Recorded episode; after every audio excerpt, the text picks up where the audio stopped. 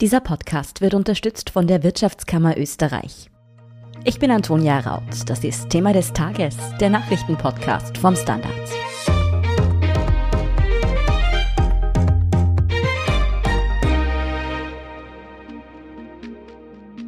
In Großbritannien ist die Omikron-Welle schon da. Fast 80.000 Neuinfektionen wurden dort am Mittwoch verzeichnet, so viele wie noch nie. Besonders besorgniserregend ist, dass in London etwa die Omikron-Fälle bereits die Mehrheit der Neuinfektionen ausmachen. Diese Geschwindigkeit, mit der sich die neue Variante ausbreitet, bereitet Politik und Fachkreisen auch in Österreich große Sorgen. Können wir die fünfte Welle noch aufhalten oder zumindest verlangsamen? Welche Maßnahmen plant die Politik? Wie schützen wir uns selbst am besten vor der Omikron-Variante? Und was bedeutet das alles jetzt für die kommenden Feiertage? Antworten auf diese Fragen liefert Gesundheitsressortleiterin Pia Kruckenhauser. Pia, dass sich Omikron in Großbritannien so schnell ausbreitet, hat einmal mit der höheren Infektiosität von Omikron zu tun. Dazu gab es bisher ja eher nur Schätzungen und so Pi mal Daumen Rechnungen, da es einfach noch nicht genügend Daten und Auswertungen gab. Wissen wir jetzt mehr darüber? Wirklich genau wissen wir es noch nicht, aber diese Schätzungen spezifizieren sich, also werden genauer und es gibt immer wieder Hinweise, die sozusagen genauer machen, diese Schätzungen. Also auf jeden Fall, es gibt zwei Gründe dafür, warum sich Omikron so rasant ausbreitet. Das ist erstens einmal die höhere Infektiosität. Man geht davon aus, dass es fast doppelt so ansteckend ist wie Delta. Also das ist wirklich massiv. Und wenn es doppelt so ansteckend ist wie Delta, dann wäre es viermal so ansteckend wie der Wildtyp. Also da kann man sich in etwa vorstellen, was das bedeutet. Die Fälle verdoppeln sich derzeit alle zwei Tage und das ist wirklich enorm. Und es gibt eben noch einen zweiten Grund. Omikron ist ja eine sogenannte Immune Escape Variante. Das heißt, sie kann den bisher aufgebauten Immunschutz entweder durch Impfung oder durch Infektion besser umgehen. Es hat nämlich vor allem am Spike-Protein deutlich mehr Veränderungen als alle anderen Varianten davor. Und diese beiden Komponenten gemeinsam sorgen dafür, dass sich diese Variante so rasch ausbreitet. Das sind bis jetzt ja doch eher ziemlich schlechte Nachrichten. Haben sich denn aber die Vermutungen bestätigt, dass die Omikron-Variante zumindest weniger häufig schwere Verläufe verursacht? Das kann man leider auch noch nicht so genau sagen. Es ist wirklich mühsam. Es gibt diese Berichte und der Martin Moder, der Molekularbiologe, hat gestern auch getwittert, dass offensichtlich erste Hinweise gibt, dass sich die Viren bei Omikron eher in den Bronchien festsetzen und nicht so sehr in der Lunge. Das wäre ein Hinweis darauf, dass es tatsächlich leichtere Verläufe gibt, aber genau weiß man es eben noch nicht. Wir kennen die Variante jetzt gerade mal drei Wochen. Heute vor drei Wochen wurde sie kommuniziert und es gibt einfach wirklich noch zu wenig Daten, um das genau zu sagen. In Dänemark, wo es schon deutlich mehr Fälle gibt, sind die Hospitalisierungen bis jetzt etwa gleich wie bei Delta. Aber das ist auch keine solide Aussage, weil es eben insgesamt doch nur relativ wenige Fälle sind. Aber falls sich die Omikron-Variante als harmloser herausstellen sollte, wären das dann nicht ziemlich gute Nachrichten? Weil dann gäbe es ja weniger Krankenhausaufenthalte und dadurch wäre auch der Zusammenbruch des Gesundheitssystems nicht mehr dieses Damoklesschwert, das jetzt ja immer über uns hängt, oder? Das stimmt eben so nicht ganz, weil Omikron verbreitet sich ja so stark. Es gibt mittlerweile Prognosen, die sagen, wir haben bereits im Jänner wieder 16.000 Neuinfektionen pro Tag, also mehr noch als bei der letzten Welle, beim letzten Höhepunkt. Und dadurch, dass es sich so stark verbreiten kann, könnte, würden dann so viele Menschen gleichzeitig krank werden, dass die Krankenhäuser erst wieder überlastet werden. Wenn die Variante sich leichter niederschlägt, heißt das ja nicht, dass keine Menschen mehr ins Krankenhaus kommen. Und darum ist es eigentlich recht simpel simpel, je mehr Menschen infiziert sind, desto mehr kommen ins Krankenhaus.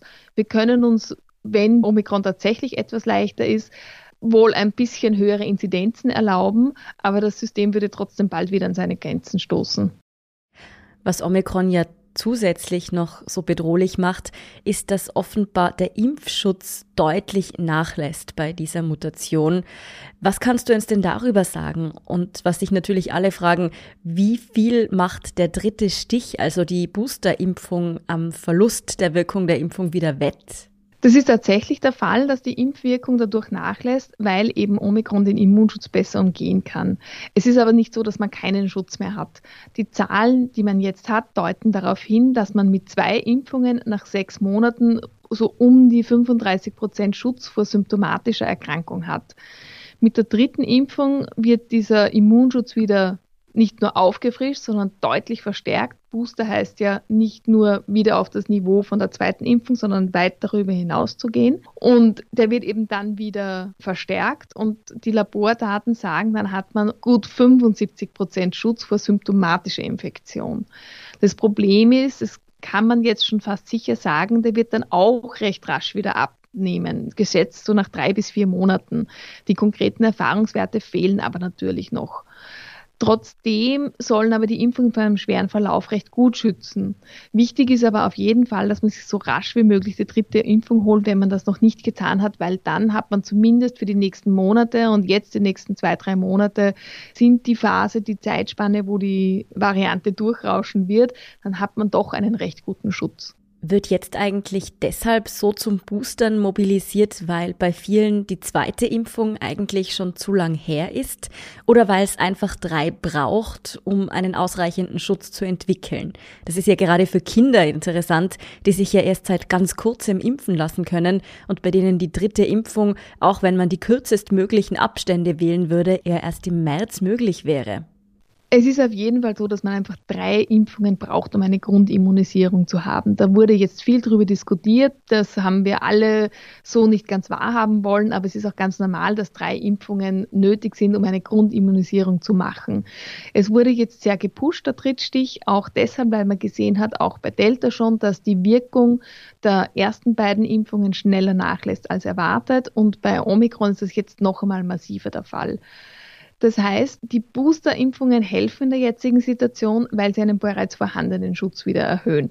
Bei einer Erstimpfung dauert es ja bis zu zwei Monate, bis ein sicherer Immunschutz aufgebaut wird. Das kann natürlich bei Omikron und eben in den nächsten Monaten ein Problem sein. Also es ist leider ein bisschen problematisch für die Menschen, die noch nicht geimpft sind und in dem Fall auch für die Kinder, weil die eben jetzt gerade erst geimpft worden sind oder das fängt jetzt ja erst richtig an. Es ist aber nicht so, dass die Kinder keinen Schutz Schutz haben, wenn sie jetzt schon eine Impfung haben. Der ist halt leider noch nicht so effizient, aber man muss schon auch noch einmal sagen, der Großteil der Kinder steckt die Infektion recht gut weg. Die Kleinen haben als Gruppe das mit Abstand geringste Risiko für einen schweren Verlauf und das sieht man ja auch alle, die Kinder haben, die vielleicht Corona schon hatten, sehen. Die allermeisten kommen gut damit zurecht, auch wenn es natürlich Spätfolgen und andere Folgen geben kann, aber sie sind schon sehr selten. Was ist eigentlich mit Menschen, die zweimal geimpft und genesen sind? Da gibt es ja doch einige, die jetzt in der vierten Welle einen Impfdurchbruch hatten und deshalb erst vor sehr kurzem den genesenen Status sozusagen noch dazu bekommen haben. Da fragen sich jetzt viele, sollen sie jetzt auch sofort boostern gehen, da sie sonst nicht geschützt sind? Oder reicht doppelte Impfung und Antikörper von frischer Genesung auch aus, um sich vor Omikron nicht allzu sehr fürchten zu müssen? Es dürfte leider so sein, dass eine bereits überstandene Infektion keinen besonderen Immunschutz bietet bei Omikron, weil es eben so viele Mutationen am Spike-Protein gibt. Man kann sich also nicht in Sicherheit wiegen, weil man schon Corona hatte. Ein Vorteil dürfte sein, dass eine Infektion im Gegensatz zu einer Impfung die Langzeitimmunantwort durch die T-Zellen doch etwas besser stimuliert das hieße, das ist aber jetzt eine Spekulation, da gibt es noch keine Daten dazu, aber das hieße, die Körperabwehr kann schneller reagieren und bekämpft das Virus schneller, wenn diese T-Zellenantwort da ist. Aber genaue Daten, wie gesagt, gibt es einfach noch nicht. Die Empfehlungen für den Booster wurden noch nicht angepasst, beziehungsweise sind die ja jetzt schon für die Genesenen genauso wie die für doppelt geimpfte. Das heißt, wenn die Krankheit schon länger zurückliegt, auch Genesene sollen sich nach vier bis sechs Monaten den Drittstich holen. Und für jene, die erst vor kurzem einen Impfdurchbruch hatten, ich habe selber eine Freundin, die das vor einem Monat hatte, gibt es leider noch keine besonderen Empfehlungen. Die dürften trotz allem im Moment geschützt sein, weil das boostet ja schon noch einmal die Immunantwort, aber langfristig gibt eine Infektion keinen besseren Schutz als eine Impfung. Und ich nehme an, da wird man in absehbarer Zeit oder in den nächsten Tagen die Impfempfehlungen sich auch anschauen und entsprechend anpassen. Wir sind gleich zurück. Good morning from New York. Maraba min Abu Dhabi. Ni hao aus Shanghai. Konnichiwa. Jambo aus Kenia. Shalom aus Tel Aviv. Und hallo aus Wien beim Podcast Austria ist überall. Mein Name ist Christoph Hahn. Begleiten Sie mich auf akustische Geschäftsreise und erfahren wir gemeinsam, warum in Kenia von einem Meeting gebetet wird, was es mit dem 4G-Empfang in der arabischen Wüste auf sich hat und vieles mehr. Kommen Sie mit, Austria ist überall, überall, wo es Podcasts gibt. Wie schnell sich die Omikron-Variante ausbreitet, das hat man nun, wie schon angesprochen, in Großbritannien schon gesehen. Dort ist es in London mittlerweile bereits die vorherrschende Variante geworden. Wann denkst du, wird das in Österreich soweit sein? Noch sind die Fälle ja zählbar und so im zwei- bis dreistelligen Bereich, je nachdem, wie es dann heute Abend aussieht mit den neuen gemeldeten Fällen. Genau. Gestern waren es, glaube ich, 71 bestätigte Fälle, da kommen heute sicher noch ein paar dazu. Wie lange es dauert, bis Omikron in Österreich sozusagen durchmarschiert, das kann man noch nicht genau sagen. Experten gehen aber davon aus, dass das im Jänner der Fall sein wird. Wir haben ja jetzt einen kleinen Vorsprung, weil wir eben erst einen Lockdown hatten, der jetzt zu Ende gegangen ist. Und in diesem Lockdown gab es keine Veranstaltungen und auch keine Superspreader-Events. In Dänemark zum Beispiel gab es ein Superspreader-Event, wo sich die Omikron-Variante massiv verbreitet haben dürfte. Darum haben die auch schon so viele Zahlen. Jetzt kommen aber die Weihnachtsfeiertage auf uns zu, die Familien treffen sich, man kommt viel zusammen, das ist ja auch im Sinn der Sache und wir brauchen das alle, aber das kann schon auch wieder dazu beitragen, dass sich Omikron rascher verbreitet.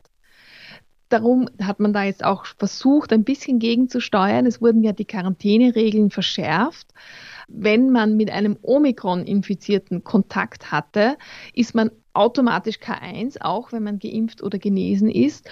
Und man muss 14 Tage in Isolation bleiben, nicht nur 10, sondern 14. Und es gibt kein Freitesten aus dieser Quarantäne.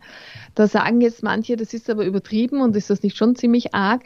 Fakt ist, dass solche verschärften Quarantänemaßnahmen auch bei Delta schon umgesetzt wurden, am Anfang, als Delta sich in Österreich breit gemacht hat. Der Grund, warum man das macht, ist, man will den Durchmarsch der Variante verlangsamen, damit eben wir ein bisschen zeitlichen Puffer haben. Wenn Omikron dann dominant sein wird, und es ist davon auszugehen, dass das passiert, dann werden auch diese Regeln wieder gelockert. Das hat gestern zumindest der Wiener Gesundheitsstadtrat Peter Hacker gesagt und ausführlich erklärt. Also ich denke, das ist eine verlässliche Aussage. Ebenfalls verlässliche Aussagen darf man sich vom Bundesrettungskommandanten des Roten Kreuzes von Gary Feutig erwarten. Und der hat davor gewarnt, dass diese verschärften Quarantänemaßnahmen, so sinnvoll sie sein mögen, wenn es um die Ausbreitung des Virus geht, extrem fatale Folgen für die Gesellschaft haben könnten, da dann mitunter schnell einmal 30 Prozent der Bevölkerung in Quarantäne landen könnten. Hältst du diese Sorge für berechtigt? Naja, der Gary Feutig hat auch keine Kristallkugel und kann da auch nicht sagen, wie es sein wird. Fakt ist, ja, es ist gerechtfertigt, dass man sich darüber Gedanken macht. Aber wie gesagt, die Quarantäneregeln werden so wie Hacker gesagt hat, auch wieder auf ein normales Ausmaß reduziert werden, wenn Omikron dann dominant ist. Also das heißt, dann werden dann nicht 30 Prozent, das scheint mir sehr, sehr hoch gegriffen. Aber wir haben einfach noch zu wenig Daten, um das genauer zu sagen. Ich persönlich bin einfach kein Fan von fast schon Schwarzmalerei. Aber ja, man kann das nicht von der Hand weisen, die Gefahr besteht. Und eben vor allem, wenn viele Pflegekräfte in Quarantäne müssen oder krank werden, wird es tatsächlich schwierig weil die sind ja die Systemerhalter. Und bei den Pflegekräften kommt noch dazu, die meisten haben den Booster schon recht früh bekommen, weil die ja auch als erstes geimpft wurden, Ärzte und Gesundheitspersonal. Das heißt, der Schutz gegen Omikron durch den Booster lässt womöglich jetzt schon wieder nach. Und da besteht dann auch die Gefahr, dass das Virus wieder in die Alten- und Pflegeheime kommt. Die Alten- und Pflegeheime sind ja durch die vierte Welle ganz gut durchgekommen, weil dort so viele Menschen schon dreimal geimpft worden sind. Die Sorge ist also durchaus berechtigt. Ob es wirklich so schlimm wird, kann derzeit niemand beurteilen. Gary Feutig fordert ja, damit es nicht so schlimm kommt, wie von ihm befürchtet, auch einige neue Maßnahmen. Zum Beispiel möchte er die Maskenpflicht in Innenräumen oder 2G Plus ausweiten. Hältst du solche Forderungen auch für sinnvoll und sollten wir die nicht so schnell wie möglich einführen, damit wir die kommende Welle einbremsen können? Weitere Maßnahmen machen absolut Sinn. Es gibt ja eben derzeit noch keine, aber diese Idee, dass man die FFP2-Maskenpflicht noch strenger handhabt, die macht durchaus Sinn. Man muss darüber natürlich diskutieren. Im privaten Reich wird man nicht mit einer Maske herumlaufen, aber auch in Innenräumen, in öffentlichen noch stärker. es ist durchaus überlegenswert, die 2G-Plus-Regel, also geimpft, genesen und PCR getestet, die halte ich für absolut sinnvoll und ich verstehe auch ehrlich gesagt nicht, warum die Wiener das jetzt für die Gastronomie wieder abgeschafft haben. Das gab es in Wien ja schon. Also ich glaube, dass es, wenn wir irgendeine Chance haben wollen, dass die Gastronomie offen bleibt, brauchen wir diese 2G-Plus-Regel, weil sonst ist es einfach prädestiniert dafür, dass sich dort viele Menschen anstecken, wie es ja auch schon passiert ist. Das heißt, diese strengeren Regeln und diese Zusatzregeln sollten wirklich so schnell wie möglich kommen, damit wir diesen Lockdown-Vorteil nicht wieder verlieren gleich. Das Stichwort dazu ist flatten the curve, also die Kurve möglichst flach halten, damit es eben nicht zu einer Überlastung und damit zum nächsten Lockdown kommt. Wissen wir, woran die Regierung da gerade plant? Die derzeit gültigen Verordnungen sind ja nur noch bis 21. Dezember, also bis kommenden Dienstag gültig. Die Regierung darf die ja immer nur für zehn Tage beschließen. Wissen wir schon, welche Maßnahmen dann kommen sollen? Das wären ja sozusagen die Weihnachtsregeln. Nein, weiß man leider noch nicht. Bundeskanzler Nehammer hat gestern im Pressefoyer nach dem Ministerrat dazu noch um Geduld gebeten. Er hat argumentiert, dass die Expertinnen und Experten sich erst eine fundierte Meinung bilden müssen und er meinte, am Freitag, also morgen, soll dazu kommuniziert werden. Bislang gibt es noch nicht einmal Gerüchte dazu. Also ich zumindest habe keine gehört. Es wäre allerdings sehr vernünftig, wenn man auch freiwillig ein paar Vorsichtsmaßnahmen einführt und vor dem Fest bitte unbedingt einen PCR-Test machen, damit man auch verlässlich gesund zusammen feiern kann. Wie sieht es denn aber mit der Zeit nach Weihnachten und Neujahr aus? Bereitet man da womöglich im Hintergrund schon einen neuerlichen Lockdown vor? Auch dazu gibt es gar keine Infos. Ich persönlich hoffe, dass es nicht passieren wird, aber wissen tut man es nicht und es hängt sicher auch sehr stark davon ab, wie verantwortungsvoll sich die Menschen über Weihnachten und Jahreswechsel verhalten werden. Ich muss leider sagen, da müssen wir einfach noch abwarten. Hm. Vielen Dank, Pia Kruckenhauser, für diesen Überblick. Sehr, sehr gerne. Wir sind gleich zurück.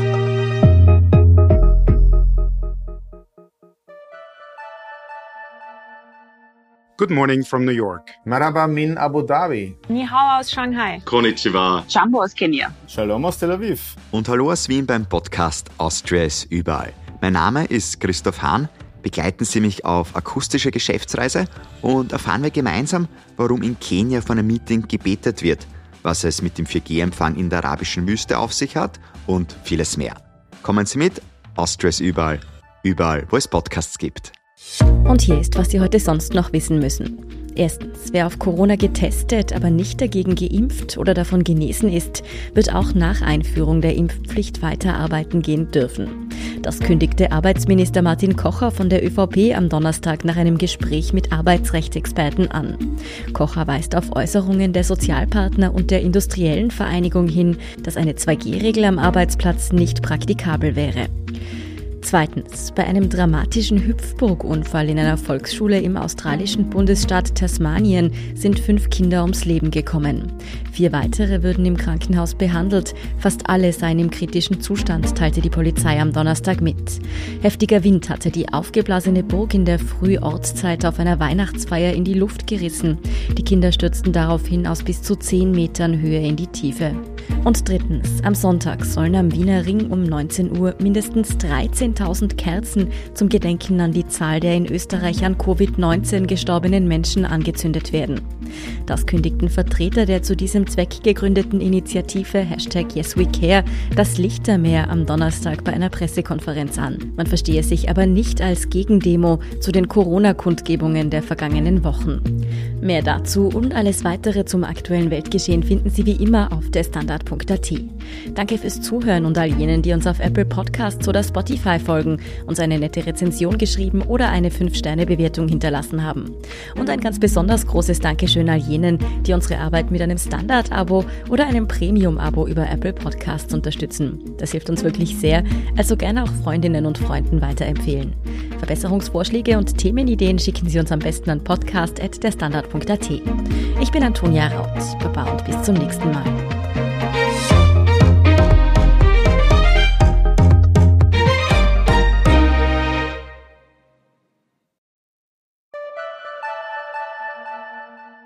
Good morning from New York. Marhaba min Abu Dhabi. Ni hao aus Shanghai. Konnichiwa. Jambo aus Kenia. Shalom aus Tel Aviv. Und hallo aus Wien beim Podcast Austria ist überall. Mein Name ist Christoph Hahn.